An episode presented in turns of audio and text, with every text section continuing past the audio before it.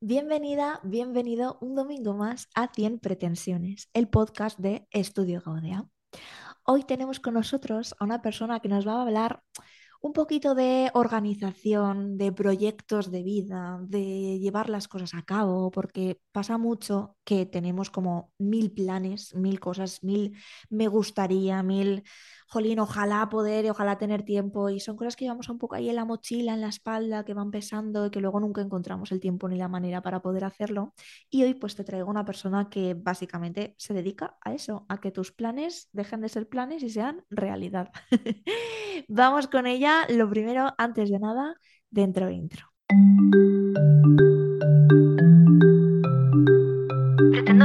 Que te quedes con un hilo, que interpretes la marea, le pongas tu latido, que ocupes tu parcela y te salgas al pintar. Pretendo que me veas cuando estoy en mi sitio, que no me des más tregua y que haga yo lo mismo, que llevas siempre tierra y salgamos a remar. Siempre tensiones, siempre tensiones. Andrea Ferradans, bienvenida, ¿cómo estás? Buenos días, Quetzali. Estamos pues muy bien. Muchas gracias por invitarme a tu podcast y por esa bienvenida eh, tan buena. ¿Lo he dicho bien? ¿Es así? Sí, es así. No lo habría dicho mejor. Aterrizo. Muy bien. Fantástico. ¿Cómo es esto? ¿Qué, qué, sueles detectar tú que pasa? ¿Por qué crees que pasa? Que tenemos tantas cosas en la cabeza que no terminamos de, de ejecutar. ¿Por qué pasa esto? A ver, yo creo que hay dos vertientes de tipos de persona. Pues una, la persona que a lo mejor le gusta mucho hacer, hacer, hacer, hacer y tiene, tantas cosas en la cabeza que no es capaz de plasmarlas o de poner una prioridad, por eso le cuesta dar el primer paso en cualquiera de las ideas que tiene en la cabeza. Y luego em, las personas que procrastinan mucho, ¿no? Las que pues, le da más pereza, que tienen alguna idea, pero como no saben si les va a quedar bien o no saben qué herramientas necesitan, pues tampoco ejecutan nada. Entonces, eh, yo me he encontrado con esos dos tipos de personas y les viene bien pues una persona de apoyo, de acompañamiento, que les dé como un, un empujón un clic que les diga, ¿y por qué no empiezas por el paso uno que será A? Y entonces es como, vale, o sea, empezar como una lista de prioridades o tareas, si lo quieres llamar, o depende del sector en el que te encuentres, pues le llamarás de una manera o de otra. Pues será una planificación, o será una lista de tareas, o será una lista de metas barra objetivos que acometer en el resto del mes, en el resto del día, en el resto del año. Lo que digo es que hay que plantearlas probablemente eh, a corto, perdón, a medio plazo para poder desgranarlas al corto plazo, para ir trayéndolas un poco al presente y empezar desde el punto uno, que es lo que más les cuesta a las personas, ¿no? Visualizar un poco por dónde empezamos. Claro. Y evitar que tengamos toda esa nebulosa en la cabeza de cosas que queremos hacer o que tenemos que hacer y convertirlas en cosas que realmente nos hagan ilusión o le pongamos la prioridad. Claro, yo estoy ahora con, bueno, trabajando el hacerme muy amiguita de los objetivos pequeños, porque creo que nos puede pasar a todos, o por lo menos a mí me pasa, ¿no? Que te pones objetivos enormes. Entonces, de, a un objetivo enorme, claro, es muy difícil llegar, porque tienes como que dar un salto, ¿no? De, de, kilómetros, cuando ese objetivo enorme a lo mejor en realidad está compuesto de, muy, de muchos objetivos pequeñitos. Y voy a poner un ejemplo que los nutricionistas lo van a entender súper bien la persona que quiere adelgazar 20 kilos. Pues que a lo mejor no es, se trata de adelgazar 20 kilos, se trata de adelgazar un kilo 20 veces, ¿no? Que cambiar ese cambio de chip a veces ayuda a que puedas realmente hacer las cosas. ¿Tú notas esto, que nos ponemos objetivos grandes? A ver, es necesario eh, tener una meta, ¿no? Que sería el objetivo grande que tú, que tú estás eh, diciendo, ¿no? Eh, ¿qué pasa? Que la gente confunde un poco el objetivo em, o la tarea con, con, la meta. Una meta es algo que realmente es algo que tú quieres alcanzar en el medio o largo plazo, pero esa meta tiene que desgranarse en objetivos más pequeños, en acciones más pequeñas para tú ser capaz de visualizar que eso es posible. Si no, no vas a ser capaz nunca de em, de decir, vale, empiezo por esto, lo que comentaba antes, ¿no? Pues eh, lo que tú comentas de las nutricionistas, eh, de las nutricionistas que sabrán perfectamente cómo darte ese paso uno. Pues tienes que empezar y el objetivo es empieza a comer todos los días dos piezas de fruta. Me lo invento, ¿eh? Las nutricionistas lo sabrán mejor. Pero eso es un paso número uno. Por la mañana desayunas todos los días avena con leche de soja. Tienes que ingerir eh, estos gramos de proteína para, eso es un objetivo. Todos los días tengo que comer 100 gramos de proteína. Identificar ese objetivo con un tiempo determinado y con algo que tú veas alcanzable y posible para, para ti. ¿Hasta, ¿Hasta cuándo? Es que me pasa, ¿cuál es la importancia de que ese objetivo sea alcanzable para ti? Porque es que creo que patinamos mucho ahí. Alcanzable quiere decir que, no te, que, tú no tengas una resistencia horrible a realizar ese objetivo. Y para eso tienes que tener un para qué, ¿no? el mítico motivo, que no motivación. Pues mi motivo es, o tu para qué es, no puede ser adelgazar 20 kilos, tiene, ser, tiene que ser quiero encontrarme mejor porque mm, no soy capaz de levantar a mis hijos eh, para jugar con ellos, o no soy capaz de agacharme a jugar con mis hijos, no soy capaz de tirarme por el tobogán con mis hijos. Eso es un para qué, ¿no? Eso es un motivo, que no es, eh, porque lo de verte guapo en el espejo es efímero, ¿vale? Tiene que ser una motivación eh, más trascendental, un motivo que realmente perdure en el tiempo, ¿no? Te haga sentirte realmente emocionalmente bien contigo misma, que también puede ser verte guapa en el espejo. Oye, pero creo que a veces nos quedamos un poco en la superficie y cada uno tenemos que ahondar conocernos muy bien y también tener un poco de apoyo o de colaboradores, voy a decir, de equipo a tu alrededor que te que cuando estás en modo pozo muy hondo te diga, venga, el objetivo era este, este era el motivo, este era tu para qué, seguimos un día más y otro día y otro día. Entonces, eso es lo que tiene que encontrar la gente para poder seguir cada día. El para qué, ¿no? El, el realmente el motivo de verdad. ¿Y crees que puede haber alguien que no tenga claro cuál es ese para qué? Eh, creo que no ha ahondado suficientemente en su autoconocimiento. Creo que siempre existe un para qué. Vale.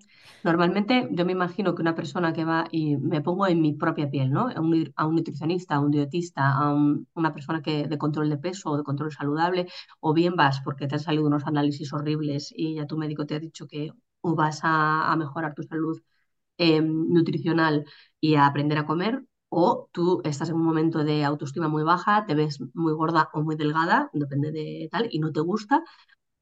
Entonces el motivo empieza por algo un poco superficial, ¿no? Eh, ¿qué pasa? Que mm, entiendo que cuando tú vas al nutricionista endocrino X, eh, esa persona tiene las preguntas adecuadas para ir averiguando por qué estamos donde estamos. Entonces, cada profesional sabe con qué eh, pacientes o clientes se encuentra y es capaz de averiguar el más allá, ¿no? Ese para qué tú lo estás haciendo cuando a lo mejor tú realmente ni siquiera lo sabías. Y es un poco ir tirando de la cuerda, tirando de la cuerda, hasta que tú te das cuenta y haces un clic en plan de, ostras, pero si, si yo pensaba que venía por esto y en realidad vengo por esto otro. Pues por rechazos que tuviste en la infancia, por eh, malas pasadas que has pasado, porque te ha dejado una persona muy querida, porque has pasado un duelo y todo mm, se proyecta a lo mejor en tu peso, en tu mm, autoestima, en tu confianza y eso hace que pues, haga una bola de nieve. Claro. Me encanta que pongamos este ejemplo porque al final, como las personas que nos escuchan van a ser, ¿no? Están, están ahí o, sus, creo que sus clientes lo van a ver muy fácil, ¿no? Porque con el otro es muy fácil de ver. Así, ah, pues es que a mi, a mi paciente le está pasando esto, vale. Pero cuando ahora nos lo llevamos a nosotros, es decir, a ellos mismos, eh, claro, si tú estás queriendo de repente facturar más o estás queriendo Mm, trabajar menos horas o lo que sea, también hay un para qué hay importante, que es lo que cada uno tiene que ahondar, ¿no? Correcto.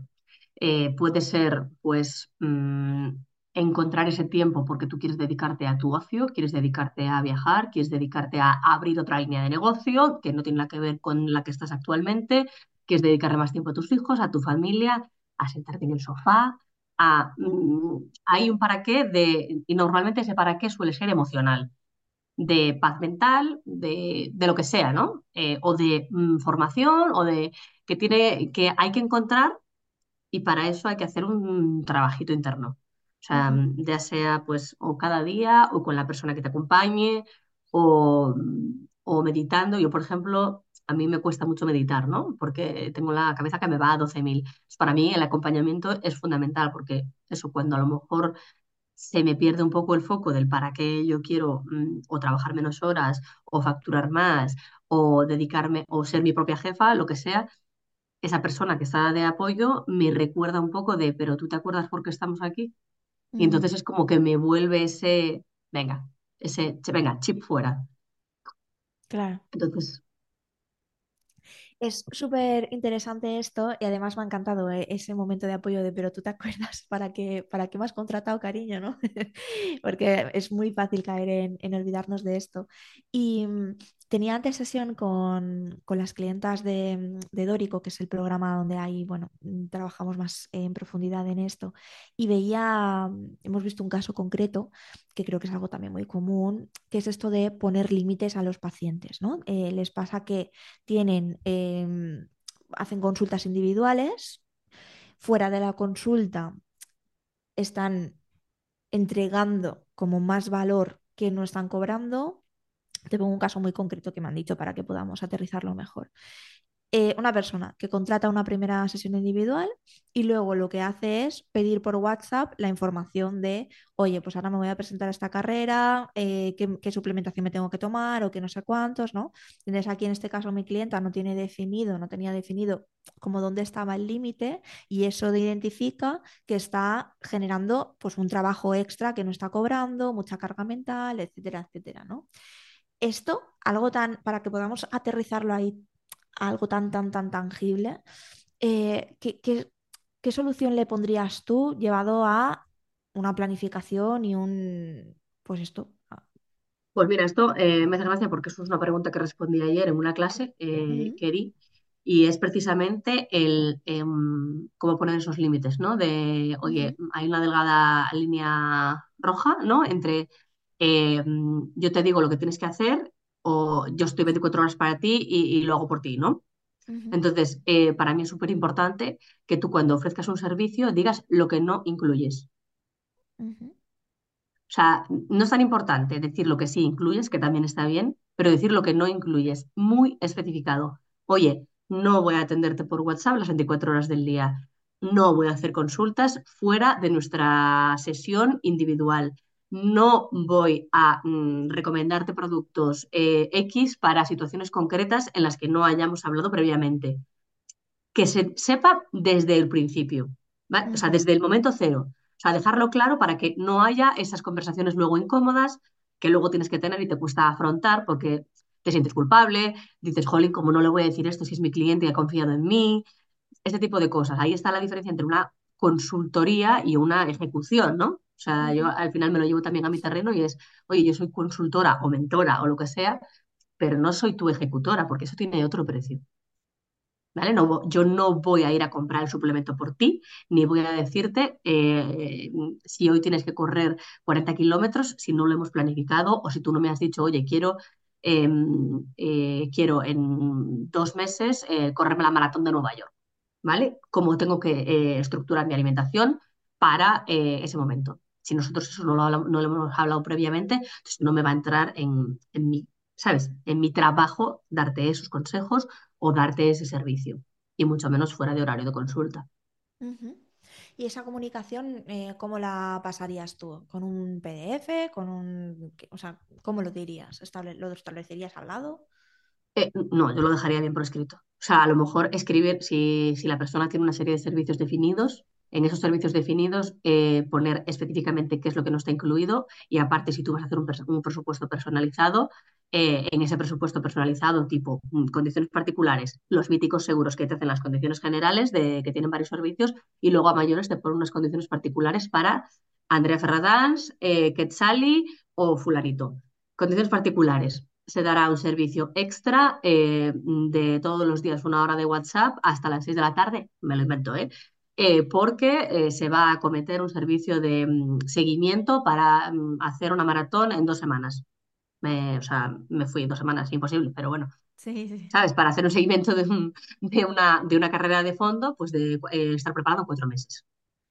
Ahí es donde está especificado en las condiciones particulares. Tú das un servicio general, pero a mayores haces un presupuesto personalizado. Y ahí es donde debería, debería estar especificado. Se habla, pero se escribe. Ostras. Lo importante es, ¿no? El, o sea, creo que es algo basiquísimo que por unas cosas u otras, al final, mucha gente se salta. El dejar claro, ¿no? Los acuerdos por escrito de, "Ey, no, perdona, es que Sí, esto es lo que estás contratando. Y también para que la persona que te contrata pueda ir a esas condiciones particulares o generales y pueda recopilar de aquello que no se acuerda, porque a veces también los clientes pecamos de, de que no te acuerdas y lo haces sin conocimiento de causa, en plan, inocentemente, ¿sabes? No lo haces por echarle morro al mundo, dices, "Pues la verdad que no me acuerdo ni de lo que hablé contigo. ¿vale? Entonces, por eso te digo, dejarlo por escrito, no porque no te fíes de tu cliente o, o- o de, o de tu profesional, sino porque hay veces que necesitas volver a ese sitio a recordar qué es lo que tenía contratado y no, Mm. Sí, y que, bueno, sí que puede haber, yo creo que sí que podrá existir, ¿no? La persona que diga, bueno, no sé si exactamente, pero yo pregunto y si cuela, cuela, eso también tiene que existir, ¿no? Pero sí que es verdad que a veces cuando las cosas están escritas es como que hay menos mm, posibilidad de yo entendí, ¿no? Como que queda todo más... Exacto, sí, tal cual. Y si tú crees, eh, a ver, y luego también te digo que para mí la honestidad es un- en la, en la profesión es un valor eh, fundamental entre, entre cliente mm, y profesional. O sea, ser capaces de hablarlo, es decir, oye, no recuerdo muy bien si esto entraba o cómo está escrito, pues la verdad que no, no me queda claro o tal, o sea, ha pasado el tiempo. mm, esto, ¿pu- ¿puedo hacer esto contigo o no? Pues tú como profesional ahí es donde tienes que poner tu límite y ser coherente con lo que se dijo y no sentirte culpable. La primera vez a lo mejor dices, va, pobre, eh, pues igual debo de darle. a-". Dices, no, eh, Manuel, esto no está contratado. Si quieres, lo que podemos es revisar el servicio y yo te lo aumento sin problema y le damos, ¿sabes? Le damos una vuelta y hacemos una adenda, ¿no? Entre comillas, al, al contrato. Sí, sí. ¿Y por qué crees? eh, porque creo que esto es algo como muy, mm, muy emocional, ¿no? Que Estás diciendo, a veces es como no sabe mal o tal. ¿Tú te lo encuentras con que al final una problemática grande a nivel de este tipo de gestiones es la, la mala gestión emocional que tenemos con nosotros mismos? Totalmente. O sea, creo que mm, eh, bien, nosotros no somos capaces de poner límites con nuestra gente de alrededor y nuestra gente de alrededor nunca nos ha puesto límites. Con lo cual, depende del caso en el que te encuentres, pues puede ser una persona que tú le des el brazo y te coja, perdón, tú le das la mano y te coja el brazo, o una persona que por, que por cautela eh, nunca es capaz de expresar sus sentimientos porque a todo le han dicho que no, no, no le han enseñado a expresarse o, y por miedo a, mm, a ese rechazo, a ese tal, no te pide nunca nada. Y a lo Mm, mejor tú ese servicio se lo estás dando pero no lo utiliza o no lo aprovecha por miedo a estarse pasando, ¿no? De, de la raya, porque hay ambos casos. Y a lo mejor tú como profesional le dices, pero Jolín, utiliza porque esto te entra dentro. O sea, en plan, estoy aquí para ti. Ujú. Entonces, sí que es, es- es mala gestión em, porque nos da a veces mucha vergüenza, pues, em, el típico uso pero no abuso, ¿no? Estar abusando de ese profesional. Pero claro, es que hay de todo. Hay, hay zetas y hay, y hay gente que es tan, tan a lo mejor introvertida o tan cauta que no es capaz de, de ni Claro, siquiera coger lo que realmente se le está ofreciendo. Claro. Pues para unos y para otros, dejándolo por escrito. Correcto. Y si no se pregunta, que la vida está para preguntar. O sea, que yo soy muy fan de preguntar la pregunta hasta la pregunta más tonta, pero yo con dudas no me quedo. O sea, yo ya te digo, y a mis clientes también se lo digo. Le digo, oye, si no ha quedado claro, repetimos. Si necesitas que yo te repita siete veces lo mismo, no hay ninguna pregunta tonta. Aquí no somos todos, o sea, más listos que nadie. Tú me has contratado precisamente para eso, para que yo te resuelva determinadas dudas, ¿no? Pues confía en mí, en que yo no te voy a juzgar en ese sentido. Me consta, me consta, porque es que es, es vital el tema de las preguntas. Y mm, volviendo un poco entonces a cómo empezábamos, que hablábamos de, mm, vale, ahora tengo esto claro, ¿vale? Ponemos los límites claros, ok. Y ahora, oye, me gustaría aumentar mi facturación, ¿no? Y entonces contratan un servicio, pues una mentoría como la mía o como cualquier cuestión, ¿no? Que les lleva a aumentar la facturación. Imagínate que contratan un curso en donde tienen que una acción de marketing X. Vamos a poner, ¿cuál te da más rabia a ti? Mm, ponerse a hacer un email marketing, o sea, en plan, hacer una newsletter, ¿no? Venga, fantástico. Pues nos ponemos a hacer una newsletter. Y entonces, lo que yo veo, lo, lo que yo detecto que sucede es que, vale, tenemos, nos podemos hacer una newsletter, pero también tenemos en mente, pero me gustaría hacer reels. O también quiero estar en Instagram, es que no he subido historias desde hace no sé cuánto. O mm, quiero también hacer publicidad, quiero no sé qué, ¿no? Y entonces, ahí es lo que te decía, que tenemos como toda esa mochila de cuestiones eh, que pesan, porque pesa llevar esa mochila, pero que al final a la hora de la verdad no lo estamos aterrizando. ¿Cómo le ayudarías a una persona que esté en esta situación a poder priorizar para ver qué se hace, qué no, o cómo empezarías tú a, a desglosar todo esto? Pues primeramente ver lo que uno menos te cueste hacer a nivel emocional y a nivel de resistencia, pues que hay, hay gente que no le gusta grabarse, pues no empieces por ahí, porque tú te vas a tardar la vida. Hay gente que le gusta mucho escribir, pues empieza por escribir, por hacer eh, carruseles, hacer post, ¿sabes? No necesariamente te tienes que grabar. Eso para empezar. Y dos, lo que te reporte mayor beneficio. Quiere decir, si, si, si tú con una acción de un reel, imagínate, de repente sabes que te entran tres clientes o 20 clientes, no empieces por el email marketing, que sabes que a lo mejor te entra uno al mes. ¿Me, me he explicado? Hay que ser sincero eh, contigo mismo.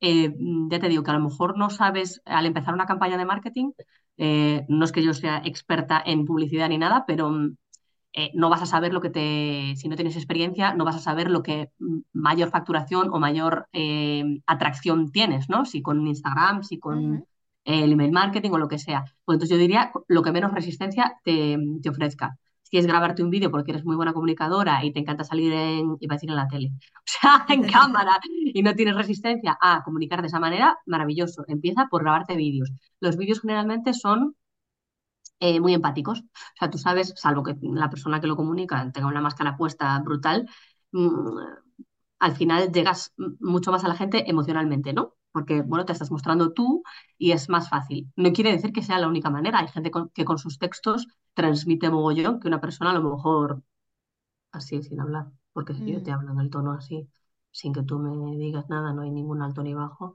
pues dirás, esta tía casosa, ¿no? O sea, en plan, no me... Entonces, bueno, eh, hay que ser dinámico también en, en la comunicación. Entonces, yo diría empezar por lo que menos resistencia te, te ofrezca y lo que sepas o, o lo que seas capaz de planificar a corto plazo. Es decir, yo soy capaz de, de hacer mm, tres vídeos en una semana. Pues ujú, prográmatelos lunes, miércoles y viernes de qué vas a tratar esos vídeos. Yo soy muy fan también de grabármelos todos a la vez y luego programarlos. Porque si no, que, sí que es cierto que tú procrastinas en plan, "Uf, ¿y de qué hablo? Y no sé qué, y cómo me grabo, y cuál es la portada, y tal, y no sé qué. Porque también a mí me pasa, ¿eh? O sea, quiero decir, eh, a las personas que somos bastante controladoras o bastante organizadas, planificadoras, como no lo tengas pla- planificado, de repente, ¡puf! se esfuma. Ya. Fíjate que yo sí que creo, o sea, es que claro, el acompañamiento, yo, yo sé que soy muy pesada con este tema, que la gente que me escucha lo sabe, pero es que es una realidad, que no es lo mismo ir acompañada en el ámbito que sea que ir tú sola, porque hay cuestiones que tú has dicho, es vital centrarse también en lo que mejor te funciona. Entonces, si no lo sabes todavía qué es lo que mejor te funciona o no, pues vas a necesitar a alguien que te pueda decir, no, no, es que esto tiene mucho más sentido, ¿no? Yo a veces veo gente que se dedica a hacer crecer su comunidad en Instagram, por decir algo, y estás ahí vídeo tras vídeo, tras vídeo, tras vídeo, y en realidad no le estás reportando nada, pero ahí hay un desgaste, ¿no? De, ir haciendo que a lo mejor no tengo resistencias ini- inicialmente, pero si eso lo sostengo y veo que pasan cinco meses y no pasa nada y tal, ¿no? Eso también es un factor a tener en cuenta. A ver, hay una cosa que se llama la, la meseta de potencial, que es cuando tú empiezas a hacer algo y existe una curva plana, o sea, en plan, eh, en realidad, una línea plana en la que no pasa nada y de repente eh, insistir, persistir y nunca desistir, ¿no? Y de repente pegas un bombazo, pero ahí está la constancia. Quiero decir, eh, para mí el acompañamiento es fundamental en esa meseta de potencial. porque tú eh, haces cada día un poquito, un poquito, un poquito, un poquito y nunca desistes, porque eh, aquí viene la famosa mm, metáfora del bambú, ¿no? Tú riegas y plantas y sigues y dale y el bambú tarda siete años en pegar un pelotazo. Entonces, ¿qué pasa? Que para la gente impaciente como yo, para la gente que, que necesita ver resultados ya, es agotador es drenante de energía, por eso necesitas, yo soy fan de, del tema acompañamiento, porque me levanto con, con ese chute de mentalidad y digo, venga, voy a pensar como la otra persona, ¿no? En lugar de con, mi mentalidad que está en un pozo a lo mejor ese día. Entonces dices, bueno, venga, ese chute. Nos levantamos con la mentalidad de mi acompañante, que sé que está ahí y sé que tiene una, ¿sabes? Y a mí me hace, por ejemplo, cambiar de, cambiar de chip y decir, venga, vamos, ¿sabes? como con otra energía. Es decir, bueno, hoy no pasa nada, pero yo sigo aportando granito, granito, granito, granito. ¿Es cansado? Sí, pero, o sea, no vas a ver resultados de un día para otro generalmente. Y eso, si te sucede eso, es que llevas mucho trabajado. Quiero decir, si de repente ves resultados de un día para otro, es porque llevas nueve meses sin, ver resultados. O nueve meses, cinco meses, seis meses, ¿vale? Entonces, el concepto meseta de potencial es, es que tú estás ahí sembrando para que de repente te venga el éxito de la noche a la mañana. Claro. Claro. Y lo que pasa que, bueno, a mí me pasa aquí una cosa, ¿eh? que te tengo que decir. No estoy 100% de acuerdo porque sí que creo que hay algunas cosas que puedes hacer para tener como ese resultado más rápido, aunque estoy 100% de acuerdo en la siembra y, o sea, es como que creo que tiene matices, ¿no? Que hay cosas que, sí que podemos ver a lo mejor, oye, un ingreso rápido, relativamente rápido de algo, em, pues cambiando un modelo de negocio o lo que sea, y hay otras cosas que sí que llevarán tiempo. Pero con estas cosas que llevan tiempo, eh, ¿cómo identificas? Porque también puede pasar que tú estés en una meseta de estas que, ¿cómo has llamado? ¿Meseta? Potencial, meseta de potencial. Meseta de potencial, pero también puede pasar que o bien esa meseta de potencial sea tan larga que tú llega a un punto que no te valga la pena sostenerla, por ejemplo, o que en realidad no sea una meseta de potencial y pasado el tiempo veas que realmente eh, ahí hay algo que no es para ti, ¿no? Esto también puede ocurrir, ¿o tú crees que no? Sí, para eso yo creo que tienes que juntarte con entorno, eh, ver diferentes perspectivas, ¿no? Porque nosotros generalmente miramos dentro de nuestra caja y, a veces la inteligencia lateral es mucho más poderosa que estar en tu zona de confort eh, instaurado a lo mejor en la queja. Es que no tengo nada, es que no tengo nada y yo sigo haciendo y no tengo nada. Entonces, para eso que venga otra persona desde fuera que lo vea con otras gafas y te diga, ostras, pero es que estás equivocada aquí o esto lo puedes hacer mejor aquí o qué pasa si modificas esta pequeña cosa, ¿no? Y, mm, y eh, eso en el entorno, o sea, si tú cambias de entorno, eso vas a encontrar rápidamente personas que de repente sean capaces de ver eso que te falta, ¿no? A lo mejor es un profesional más experto en X, a lo mejor es una persona que ya ha pasado por ahí, a lo mejor es un amigo ¿eh? que te conoce muy bien y sabe que fallas en eso. Mm, hay diferentes tipos de colaboradores, equipo, personas que pueden como ver fuera de la caja por ti y ver otra perspectiva. Y a mí eso me funciona muchísimo, porque de repente dices, ostras, lo tenía delante de mi cara y no lo veía, ¿no? Pero porque estamos tan enfocados en, a veces en la queja o en el, o en el yaseísmo, ¿no? Esto ya lo sé y no me funciona, que no somos capaces de integrar otros conocimientos de los que están a nuestro alrededor. Claro, qué guay. Súper, pues ya me ha quedado clarísimo, espero que al oyente también. Y Andrea, si tú tuvieras que quedarte como con una cosa que poder decirle en general pues a estos profesionales emprendedores que, mm, que, tú veas, ¿no? Te diría la pregunta, no sé, cuál es el fallo más grande que tú detectas en la gente para que no se lleven a cabo los proyectos. ¿Cuál sería? Diría, aparte de la parálisis por análisis, que eso es muy común, eh, diría, eh, estar instaurado en la zona de confort, de como tengo tantas ideas, estoy tranquilo porque tengo muchas ideas y cuando quiera las voy a llevar a cabo. Mm. Y eso no es cierto, porque si esa persona se para a pensar en cuánto tiempo lleva con una idea en la cabeza y no es capaz de ponerla en el papel, se daría cuenta de que eso es procrastinar, ¿no? O que realmente no la tiene tan clara o que no le está dando prioridad. Lo que nos falta er, es darle prioridad a las cosas. Para mí es fundamental, ¿no? Sentarte un día y decir, y a lo mejor, repito, no lo tienes que hacer solo. Para mí, o sea, este último año ha sido fundamental el darme cuenta de lo importante que es el entorno. Ya te digo, palabra, prioridad y arriesgar. Si tienes tres ideas en la cabeza, elige una y arriesgate. Y alguien que esté escuchando esto y se sienta así con esa, bueno, con ese, que se le resuene, ¿no? Y que diga, ostras, pues sí, soy yo. Llevo tanto tiempo con esta idea y no tal. ¿Qué consejo le darías? Pues eh, acabo de decirlo, siéntate, escribe solo tres ideas que tengas en la cabeza, escríbelas en un papel a mano y inconscientemente te va a salir la, la primera de primera, la segunda de segunda y la tercera de tercera. Mm, Y coges la primera que te ha salido escrita y si no eres capaz de empezar por el paso uno, llama a alguien, a tu mejor amigo, a tu padre, a tu madre, a tu mentora, a tu perro, me da igual. Diles, oye, tú que me conoces y llevo con esto en la cabeza 100.000 años, mm, ¿tú por dónde empezarías?